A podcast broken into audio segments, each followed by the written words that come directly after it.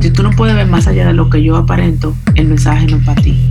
Si no podemos cambiar la situación, tenemos que cambiar nuestra perspectiva sobre la situación. Dios no comete errores. ¡Huepa, familia! ¿Qué lo que? Bienvenidos a un episodio nuevo de 611 Urbano. Ya tú sabes, aquí estamos. Yo soy Axmining, tu servidor. Dicen en México tu servilleta. Ya si escuchan a alguien diciendo así, ya saben qué significa. Y básicamente esta es ya la tercera parte de la entrevista con Ada Betsabe.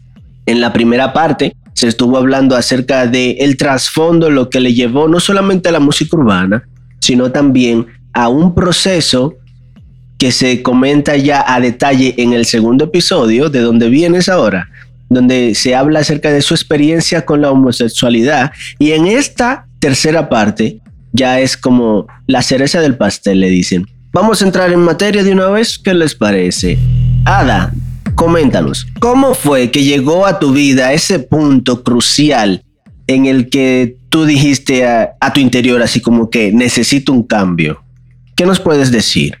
Bueno, eh, honesta, el cambio yo sabía que tenía que venir porque yo pues sabía que estaba mal, pero yo vivía, yo tenía una relación doméstica, yo vivía casa, carro, todo junto, ya más de tres años en eso. Entonces, no era como que de noche a mañana, de que ya me voy a la casa y vendo el anillo. Tú sabes, no fue así.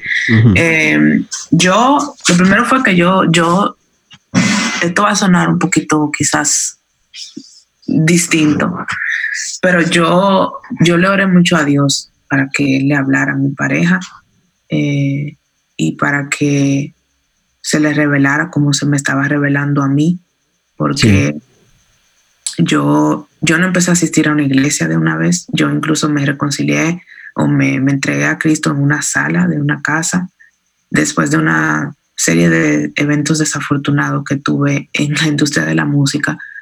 Y cuando fui a, hablar con este, un tío que acababa de empezar una obra, tenían como cuatro miembros. Eh, le conté todo lo que había visto, lo que había pasado y le dije, yo, yo tengo una ansiedad que me está comiendo y yo necesito oración. Y cuando él fue a orar por mí, me dijo que si quería reconciliarme, yo dije que sí, porque yo mi corazón ya estaba como que yo necesito entregarme a Cristo, yo necesitaba hacer eso por mí. Yo no estaba pensando en lo que yo tenía que dejar por él, yo no estaba pensando en lo que esto me iba a costar. En ese momento, mi necesidad y mi, mi, habilidad de reconocer la necesidad que tenía eh, tan profunda, el vacío tan profundo, eh, mi corazón era mucho más grande que cualquier cosa que yo tenía que, que iba a tener que dejar atrás, incluyendo mi relación. So, cuando yo lo hice, lo interesante fue que también eh, mi expareja también como que de broma dijo de que, sí, yo también quiero, así como que de broma. Cuando yo llegué a la casa, después de ese día, eh, todo yo sabía que iba a cambiar. A mí me dolía pensar que las cosas podían cambiar de noche a mañana, porque yo decía, oh my God, que yo voy a hacer como, tú sabes, como que todo tan rápido. Yo tenía la ansiedad de todo, entonces la ansiedad de ahora algo nuevo, pero entonces, ¿cómo uno termina? ¿Cómo uno, cómo uno se libera de todo lo que uno siente y todo? Y yo, de, y yo dije, simplemente dije, yo como no entiendo esto y como yo no sé cómo va a ser, yo mejor ni lo voy a pensar, yo lo voy a poner en tu mano. Y si es verdad que tú eres Dios, y si es verdad, porque yo tenía cierto nivel de escepticismo también, pero yo decía, si, es verdad que tú existes, que tú y que tú eres real y que tú no eres el Dios que yo conocí, yo te digo esto y te lo digo de corazón. Y esto te estoy diciendo, esto, estas eran mis oraciones, o sea, palabra por palabra. Yo me trancaba a orar en el baño, en el cuarto. Yo tenía un estudio en la casa y yo me trancaba a orar en ese estudio a veces y, y decía eso. Yo ponía música de adoración y simplemente empezaba a hablar con Dios y yo decía así como, yo quiero que tú me digas qué significa servirte. Yo te quiero servir, yo sé lo que significa pero sea lo que sea, yo lo quiero hacer porque tú fuiste leal conmigo cuando yo te necesité. Eso ahora yo te debo eso a ti. Las fuerzas venían de él, porque nunca fue yo quiero cambiarme, yo quiero cambiar esto de mí. Siempre fue yo quiero ser tuya y yo quiero ser solo tuya. Y si hay algo que me separa de ser tuya, arráncalo, quítalo. Si hay algo que me que me hace no verte donde te tengo que ver, tú tienes que prenderme, la, prenderme el bombillo, porque yo quiero verte, yo quiero sentirte, yo quiero, yo quiero ser tuya. Yo empecé a pasar tiempo extendido. Eh, nuestra relación se convirtió en algo muy bacano porque en esa casa se, se oraba junta, pero se duraba más tiempo aparte orando y buscando y leyendo. Luego yo me entró en un instituto bíblico. Muchas cosas empezaron a, a, pasar y ya mi vida estaba consumida. Yo llené mi vida de Dios. Wow. Yo leía, buscaba, nunca, no tenía tanto de que plan, de que, oh, quiero hacer música ni nada. Yo realmente quería dejar la música y no quería de que predicar ni nada. Yo lo que quería era aprenderme esa Biblia, saber lo que dice ahí, conocer a Dios y punto, para mí, por mí. Y, recuerdo que el, momento más, diría que más difícil fue el día que yo dije, eh, voy a tomar la decisión de, mudarme del apartamento. Eh, fue difícil porque yo sabía que si yo no lo hacía en ese momento, con la convicción que tenía, me iba a enfriar, iba a venir el desánimo ya yo le había cogido el hilo al enemigo y cómo él se mueve. Ya le había cogido el hilo a, que cuando Dios habla uno tiene que moverse, uno puede pensar mucho porque fácilmente el razonamiento humano y el temor y las emociones se pueden tratar de interponer. Claro. Y yo recuerdo que yo hice como que yo estaba orando, yo, yo, sentía como, yo estaba teniendo tiempos como secos con Dios, como que yo oraba y no, no, sentía lo mismo. Y yo le dije, a Dios, si tú me hablas y me dices qué es lo que yo tengo que hacer, yo te prometo que si tú, yo siempre decía a Dios, tú, tú me creaste y tú te sabes comunicar conmigo. Si tú me si tú haces que yo lo entienda, yo te prometo que yo lo voy a hacer, que yo no te voy a preguntar dos veces, simplemente voy a hacerlo. Tú hablas y yo me muevo. Y ahí yo sentí esa convicción del Espíritu Santo que me dijo, es tiempo.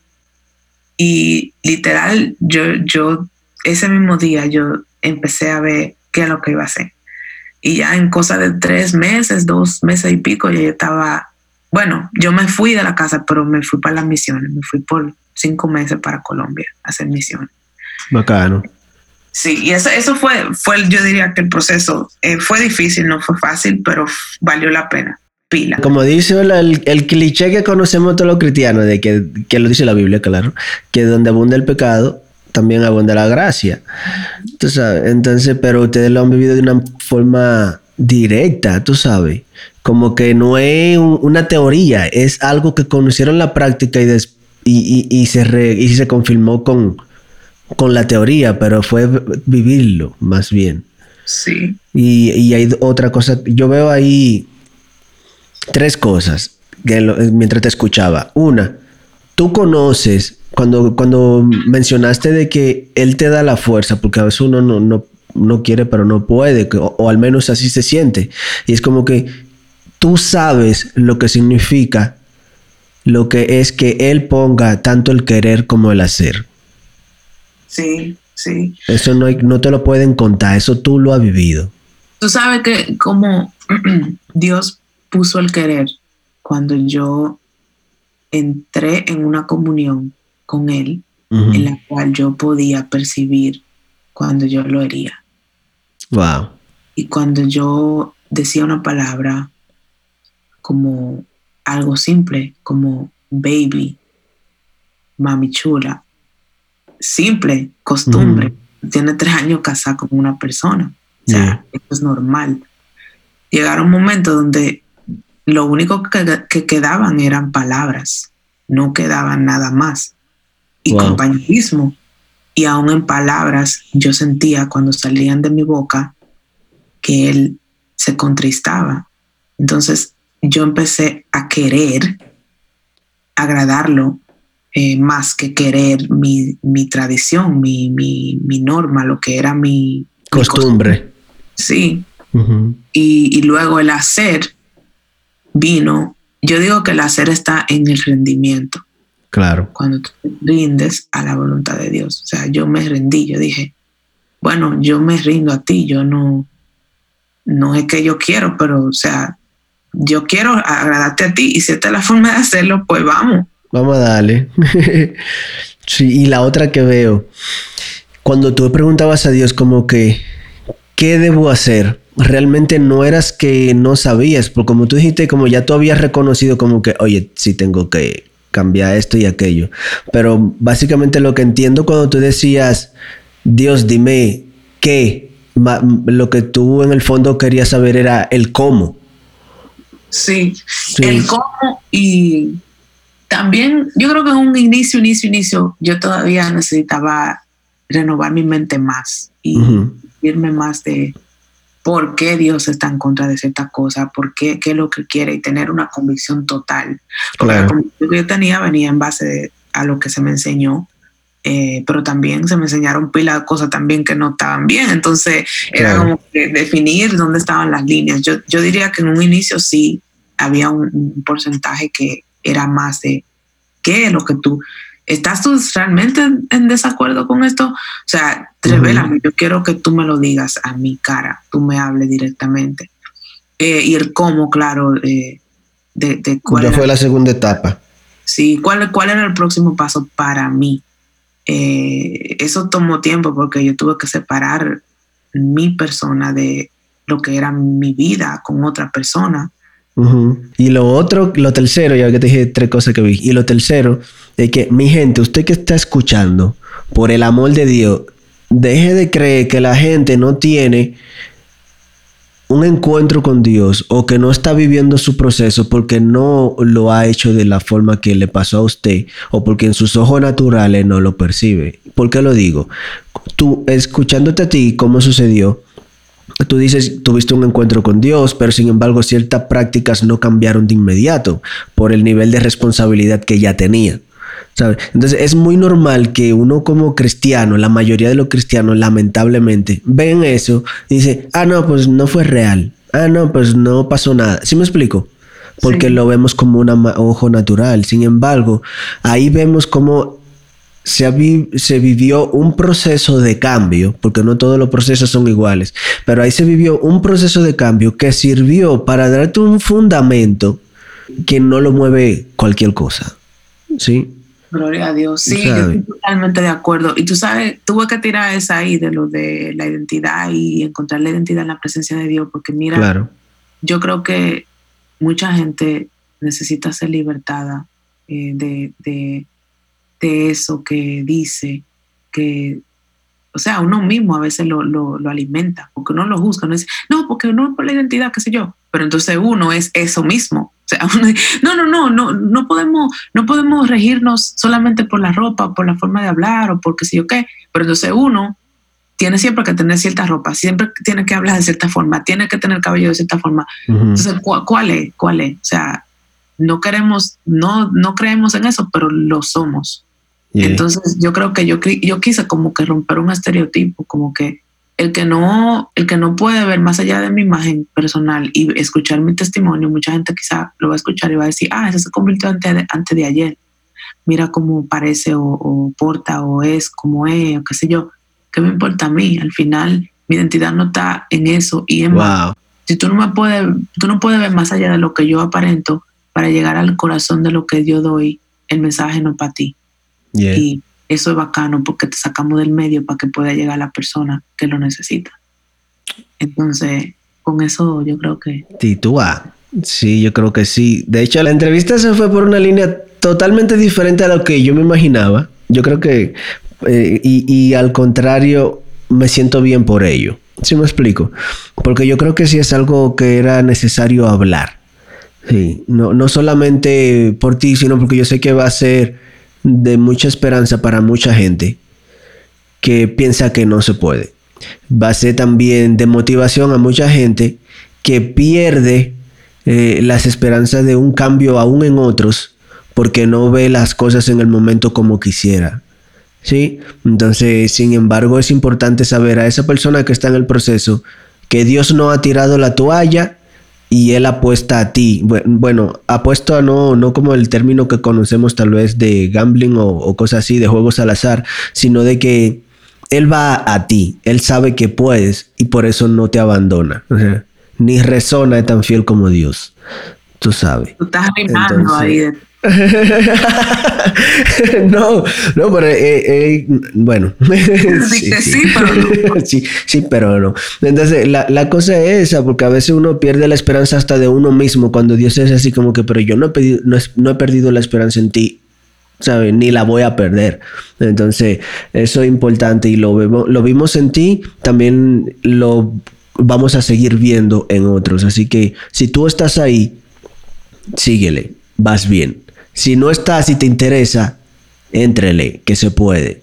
Y si tú eres alguien que está renunciando en ver el cambio en alguien, mal por ti, porque no va a dejar de suceder ese cambio porque usted se decepcione, porque Dios no es así. ¿Sabe? Entonces, eh, qué bendición, la verdad, Ada. Independientemente de que... Para mí, oh my God, yo creo que, Smiling, tú, no sé qué fue lo que tú me diste a tomar, pero... los reales secretos picantes, así que ya sabes, te dejo tu entrevista en tus manos. Eh. Dios ya la tenía planeado, Dios la tenía planeado, entonces ya, vamos a decirlo así, vamos a decirlo así. Yo no te digo esto por cotorra, pero si era con alguien que tenía que hablar esto por primera vez, eh, no solamente, no solamente le doy gracias a Dios que fuiste tú en este tiempo, eh, pero también que me permitió conocerte los lives y todo. Y si, si esos lives se hicieron solo para llegar a esta entrevista, para que una persona, un chico de México, una chica de México que escucha tu, tu show, escuche esto, todas esas, todas esas otras noches valieron la pena. Wow. Yo estoy totalmente segura de que el Señor tiene sus manos en, en el negocio de, usar a la gente vil y menospreciada, la gente que no cree ni en ellos mismos, eh, para tapar la boca a, a, los que se ven y se denominan como sabios. Pero nuestra guerra no es contra personas, nuestra guerra siempre es y siempre va a ser contra el enemigo y su, su reino que, que busca arruinarnos, que busca dañarnos, que busca rompernos y luego voltearse, reírse, señalarnos y decirle, mira, tú estás roto. O sea, nos rompe con abuso, nos rompe con, todo tipo de traumas y luego te dice, mira, tú eres un roto, nadie te va a querer. Y el Dios que, yo conozco es un Dios que ve todos esos, todos esos pedazos y dice, espérate, eh, quítate del medio, dame todos esos pedacitos, yo lo voy a recoger uno por uno. Yo fui que lo creé y si yo tengo que juntarlo uno por uno con pega, yo lo voy a hacer porque yo te creé y yo te veo como lo que tú eres, no como lo que tú te, en lo que te has convertido. Wow. Y creo que cualquier persona que esté escuchando, que tenga, que se sienta roto, que se sienta quebrado, que se sienta que no se encuentra, que se sienta que ha cometido demasiados errores, que, que los hábitos y las cosas que son eh, sus deseos diarios están totalmente en contra de lo que sabe que está bien, de lo que conoce y, y reconoce como una convicción que, Dios le pide o que Dios nos, nos requiere como sus hijos, como discípulos de Cristo, eh, eso es muy difícil, vete al espejo y tú decir, wow, mira que soy, yo me odio porque soy totalmente opuesto a lo que quiero ser. Eh, yo sé que hay muchas personas que han tenido también la identidad de género, eh, que es hombre que se siente en cuerpo de mujer, mujer en cuerpo de hombre. y tengo amistades que, que han tenido ese, ese dilema y que se han cambiado de sexo. Incluso conozco a alguien que se cambió y luego se volvió a cambiar. Eh, y el trauma y el, y el, y el daño mental que, que, ha causado toda esa transición ha sido mucho más grande de lo que quizás imaginó. Eh, pero yo creo que el, el resumen de, de, de, todo este podcast que hicimos es que Dios no comete errores y que nosotros sí cometemos errores, muchos, eh, pero Dios no comete errores y no, no hay nada de nosotros que sea un error. Si no podemos cambiar la situación, tenemos que cambiar nuestra perspectiva sobre la situación. Y eso fue lo que a mí me cambió la vida cuando yo entendí, como te dije al inicio, esas partes de mí que yo, yo desconocía. Cuando yo, yo vi el rompecabezas y yo dije, oh, pero espérate, por esto que yo hago esto, porque yo estoy viendo a mi mamá en estas chicas y yo estoy tratando de salvarla como siempre traté de hacerlo y nunca pude. Wow. O estoy viendo esto y esto y esto. Entonces, ate todos los cabos. Necesité mucha ayuda para hacerlo. Necesité la ayuda de, de profesionales o de oración, ayuno, pero creo que mucho los profesionales. Eh, pero al final, eh, pude salir con un entendimiento que puedo compartir ahora con personas y que puedo darlo gratuitamente. O sea, no tengo que pensar en que, oh, tengo que cobrarte para darte esta información. No, mira, esta es mi historia. Tu historia es lo único que tú tienes. Nadie te puede robar eso. Entonces yo, eso es mío. Dios me lo confió y ahora yo decido cómo voy a bendecir a la humanidad con eso. Familia, que lo que miren. La verdad es que a esta entrevista no hay nada más que agregarle, nada más que quitarle, solamente analizarle y como dice la Biblia, examínalo todo y retén lo bueno. Y yo creo que si hacemos eso de, de este episodio, vamos a tener que examinarlo todo y retenerlo todo, porque todo está bueno. sí, qué privilegio para mí Gracias Ada por tu tiempo, gracias por abrir tu corazón con nosotros aquí en Seisons Urbano, eh, conmigo como host en este momento. Yo lo aprecio bastante, no te imaginas lo, lo privilegiado y honrado que nos sentimos como ministerio y también yo como, como persona que tuve el privilegio de, de entrevistarte y hablar acerca de, de esto que es tan personal tan personal. No nos sentimos dignos, pero gracias por abrir tu corazón y hay, mi gente, si hay alguien que le puede servir esto, compártelo. No, no, olvídate, yo, a mí no me interesa que el podcast se haga conocido y así, pero que el mensaje le llegue a quien lo necesita. Y si tú crees que esta serie de entrevistas, que con la experiencia de Ada, principalmente con lo especial que, eh, que pasó y por la situación en que pasó, le puede servir a otra gente que puede sentir que el mundo se le está acabando por, por, el, por el proceso en el que está viviendo, compárteselo, porque hay esperanza. Hay esperanza. Y este tiene tanto contenido que yo creo que voy a sacar un, un episodio más adelante, no de una vez más adelante, con, con los keyframes, como, no keyframes, que son en el video, como los keynotes, como las partes claves de las entrevistas, esos principios, porque estuve lleno de principios todo el contenido. Yo creo que más adelante voy a sacar un episodio nada más destacando esas esos principios que fueron comunicados al transcurrir el episodio. Eso hace como el néctar del néctar, que lo que, pero nada. Yo no me puedo despedir de este episodio sin recomendarle que escuchen a Masterpiece. Es lo más reciente de Ada Besabe. Voy a dejar los enlaces en las redes y también en el Spotify y en el Apple Music o iTunes, como sea que aparezca. Pero se lo voy a dejar ahí en la descripción para que le lleguen. Porque si tú, si a ti te pareció interesante, por lo menos entre esta entrevista o las otras dos, si ya la escuchaste y si no te motivó a que las escuches las otras dos partes, en el álbum muchas cosas se complementan con lo que comentó en esta entrevista, en este set de entrevistas. Así que nada, mi gente, no los entretengo y vayan para allá a darle play de una vez en la descripción del episodio eh, yo voy a dejar los enlaces a todo eso. Así que también busca en las redes sociales a David Sabé en todos los medios. Porque del mismo álbum ha estado sacando los videos oficiales de cada tema. Entonces todavía más grasa, más contenido, más masa, más vida reflejada en líricas. Así que valor, se le aprecia mucho. Dios me lo bendiga. Otra vez infinitamente agradecido por tu tiempo, Ada. Y familia, vamos arriba, acá lo que. Bendiciones de lo alto. Esto fue un episodio más de 611 Urbano.